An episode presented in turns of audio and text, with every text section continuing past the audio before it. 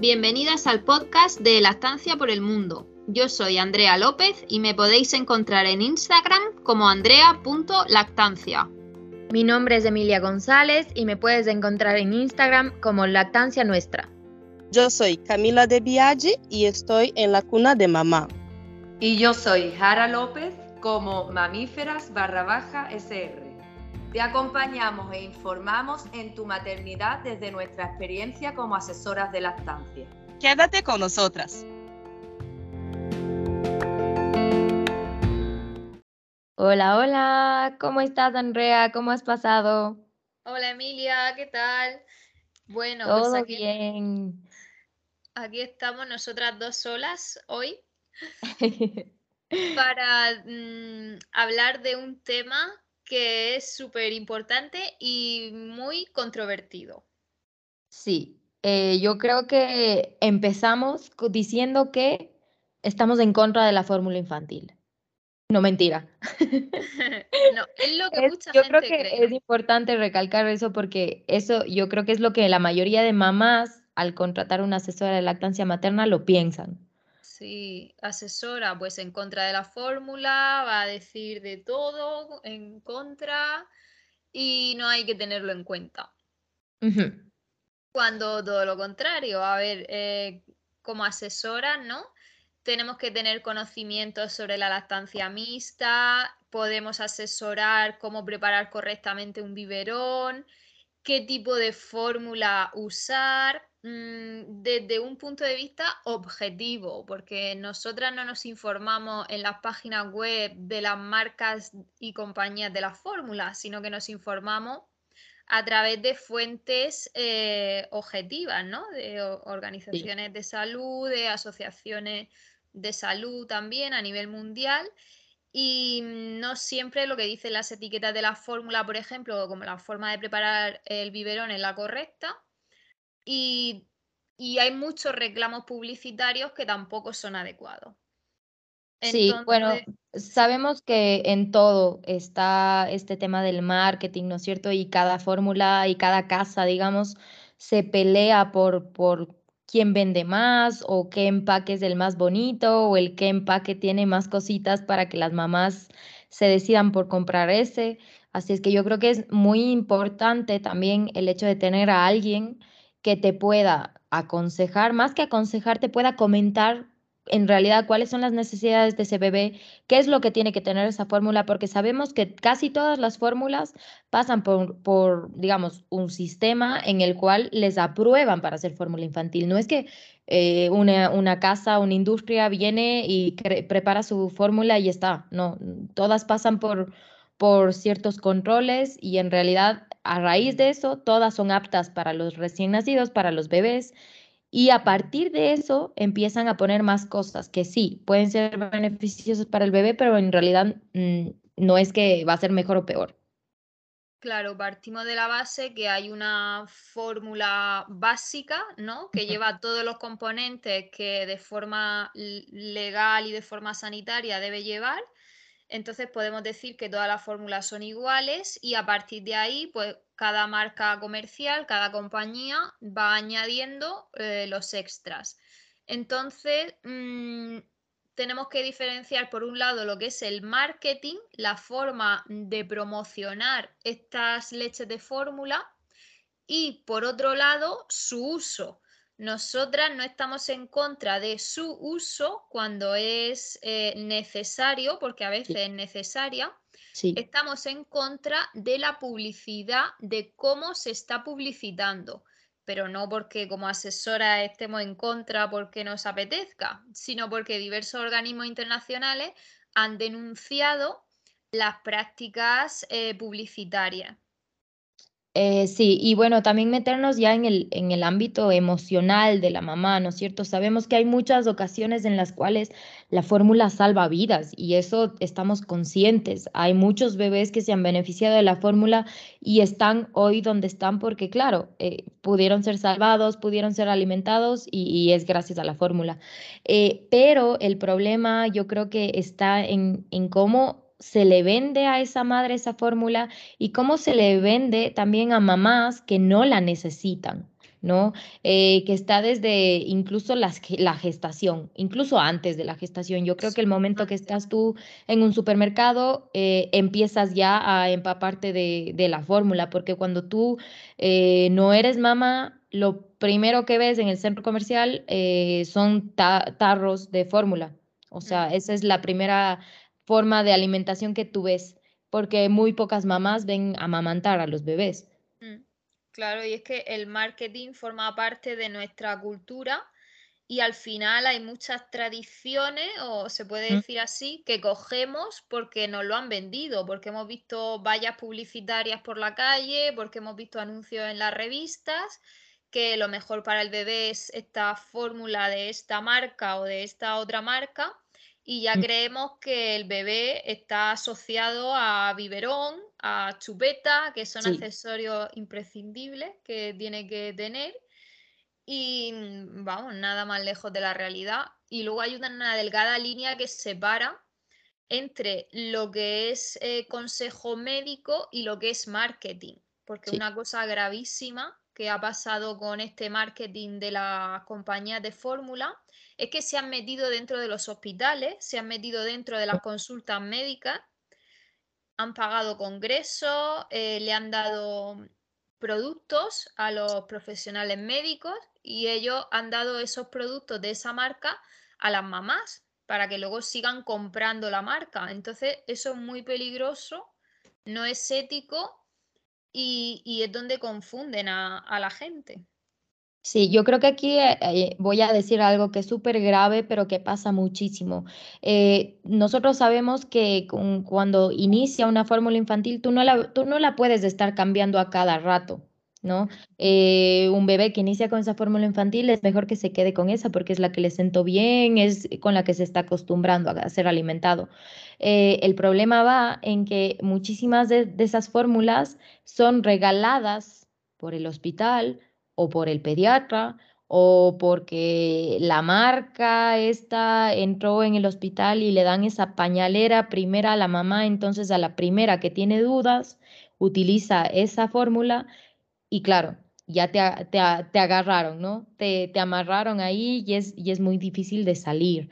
Es grave lo que estoy diciendo porque eh, lamentablemente pasa mucho, ¿no?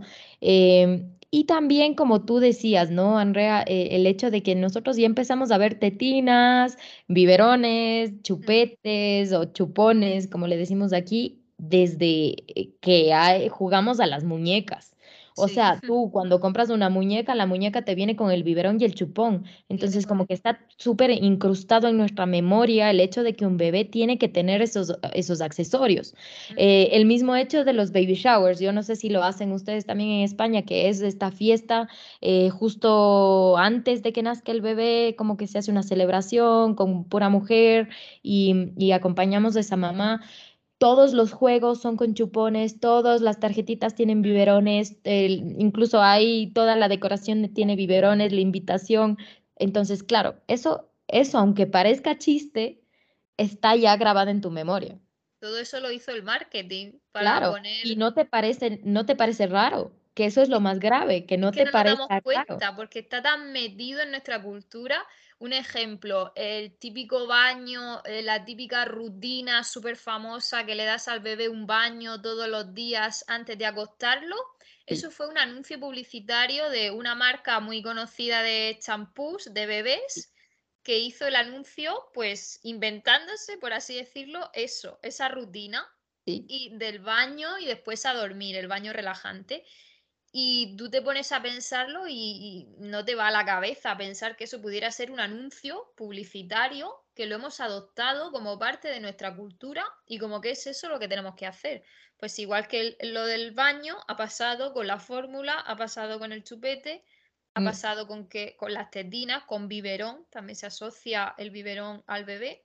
Sí. Entonces, eso es lo que nosotras estamos en contra de que desde los hospitales y centros médicos se esté promocionando esta fórmula o desde eso, desde vallas publicitarias que se nos venda como, como un producto, cuando realmente la fórmula debería venir prescrita por un médico para situaciones muy concretas y siempre medida por el profesional y realizado un seguimiento. O sea, nada de irte a tu casa, meterte en una farmacia, venga, voy a ver qué fórmula compro. Mm. Exacto. Eh, y sobre todo lo que tú dices, ¿no? La medida, ese, ese control que debe tener el personal médico a raíz de recetar una fórmula, porque lo que suele pasar es que, claro, te dan el tarro de fórmula, ni siquiera te explican cómo preparar el biberón, las mamás lo preparan como sea, porque incluso yo he visto mamás que no utilizan agua hervida porque sabemos que el, el polvo de la fórmula no es estéril, tiene que ser preparado en agua hervida para poder eliminar las últimas bacterias que quedan. Em, y claro, les mandan a la casa y esa mamá, ese papá, la familia no tiene idea de cómo preparar la fórmula y lo hacen como sea. Preparan cantidades que no son adecuadas para el bebé y claro, ahí empezamos a tener muchísimos problemas porque eh, empezamos a distender el estómago del bebé, empezamos a dar muchísima más cantidad de la que en realidad necesita, bebés con mucho llanto, con mucho cólico, con mucha molestia, porque claro, están consumiendo uno, algo que es muy difícil de digerir y dos, eh, muchísima cantidad. Que eso, claro, a la final, si es que estamos con una lactancia mixta, eh, digamos, va a generar muchísimo problema. Pero claro, si cuando das la estancia materna ya te dan el alta en el hospital y te vas a tu casa y ya como que se olvidan de ti. Sí. Eh, cuando das fórmula, exactamente igual. Compras de. Incluso hasta peor. Yo creo que las mamás que dan fórmula tienen muchísimo menos apoyo, porque es como si ya lo supieran. A ver, yo creo que eso, ¿no? Que las madres que dan fórmula eh, no tienen a dónde, una referencia tampoco si las mamás que quieren dar la estancia exclusiva ya reciben poca información, las que dan fórmula no reciben ninguna información, porque te deben decir eso, eh, los tipos de fórmula desde un punto de vista eh, objetivo, cómo preparar el biberón, qué hacer, eh, sobre mm, la forma de dar el biberón, la forma de higienizar los componentes, o sea, te deben dar bastantes pautas porque es un producto que hay que usarlo con mucho cuidado y mucha responsabilidad. Exacto. igual que si quieres dar la estancia mixta o si al final terminas con la estancia mixta, también te tienen que informar de los riesgos, porque el biberón que se da de vez en cuando eso eh, puede acarrear muchas consecuencias a nivel de alergia, a nivel intestinal. Es como una bomba mm, para la microbiota del bebé que de repente le están metiendo un biberón de fórmula a la semana. ¡Bum! Eso es una bomba. Y, se lo metes así por, por gusto, digamos. Entonces, esa información hay que tenerla para actuar con responsabilidad. Según la industria, no hay ningún riesgo con la fórmula cuando sabemos que sí los hay. Eh, lamentablemente hay riesgos con la fórmula y esto es algo real, no es para asustar a las mamás, no es para desalentarlas, ¿no es cierto?, de, de utilizarla eh, si es que lo quieren hacer, sino porque tienen que conocerlo. O sea, nosotras como asesoras, nuestra responsabilidad no es tapar el sol con un dedo y dar las cosas eh, que no van a asustarte, sino más bien para comentarte en realidad qué es lo que puede pasar.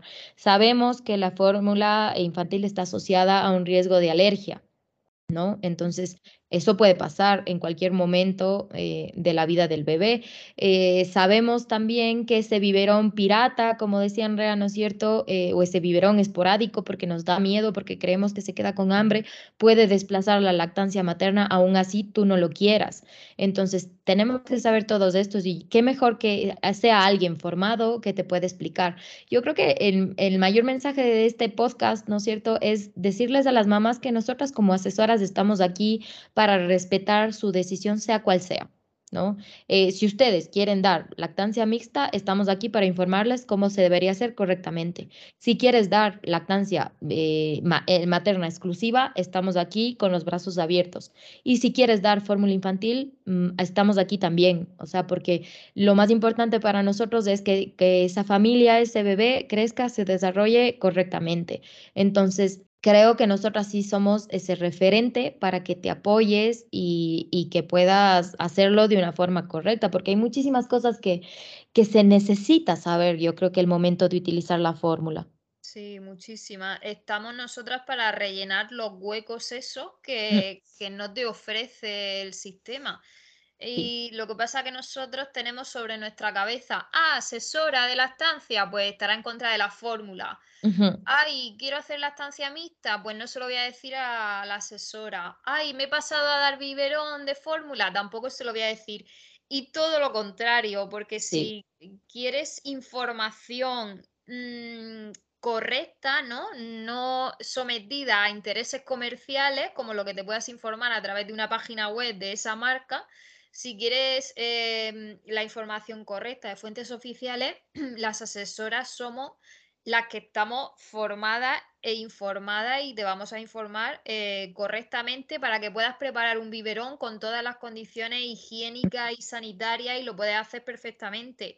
Y puedas seguir tu lactancia mm, con fórmula no sobrealimentando a tu bebé. Te vamos a decir de qué forma puedes darle el biberón para que su estómago no se distienda, no se distienda tanto. Y, y te vamos a dar las pautas, claro. Sí, yo creo que como para ir terminando un poquito, eh, comentarles también a las mamás que nos estén escuchando que Andrea, mi persona, todo el grupo de lactancia por el mundo hemos tenido, y bueno, yo creo que en general las asesoras de lactancia hemos tenido muchísimos casos en quienes somos nosotras quienes decimos utiliza fórmula infantil. Ah, sí, por supuesto. O sea, hay muchísimos casos en los que por múltiples factores hemos visto que la fórmula va a ayudar muchísimo eh, a esa mamá, eh, no necesariamente porque tenga una hipogalactia o porque tenga, mm, yo qué sé, eh, problemas de producción de leche, sino más bien por otros factores que están alrededor y que es muy importante para ella mantener esa lactancia, pero sin agobiarse, tal vez. O sea, hago un ejemplo un poco random aquí, medio, medio grande, pero, pero nosotros hemos sido las primeras, ¿no? Hemos sido las primeras en decir qué pasa si utilizamos fórmula. Bueno, pues eso, queríamos que quedara el mensaje claro, ¿no? Que la asesora de la estancia no está en contra de la fórmula, está en contra del marketing y de la comercialización que se le hace. También de la forma en la que se utiliza. Eh, creo que estamos en contra de eso, más que de, exacto, sino cómo se lo utiliza. Incluso por las mamás que dan únicamente lactancia, eh, digamos, fórmula infantil, cómo utilizan esa fórmula con sus bebés. A, eso vamos nosotros, a que se debe utilizar correctamente. Y por parte de la empresa, bueno, vamos a tener un episodio completo eh, acerca del marketing mm, de los sucedáneos de leche materna, eh, porque es muy importante el conocer cómo, cómo nos afecta, cómo está en nuestras vidas y qué pasa con la lactancia materna en esos casos, ¿no? Sí, muchísimas gracias, Andrea. Muchas gracias a todas las mamás que nos están escuchando. No se olviden de dejarnos sus comentarios en Apple Podcast y si quieren en nuestras redes sociales, Lactancia por el Mundo, para que nos cuenten cómo les ha ido con la fórmula, cómo les va con su lactancia mixta y bueno, todo lo que nos quieran contar. Nos vemos. Nos vemos en un próximo episodio. Síguenos en Instagram como Lactancia por el Mundo.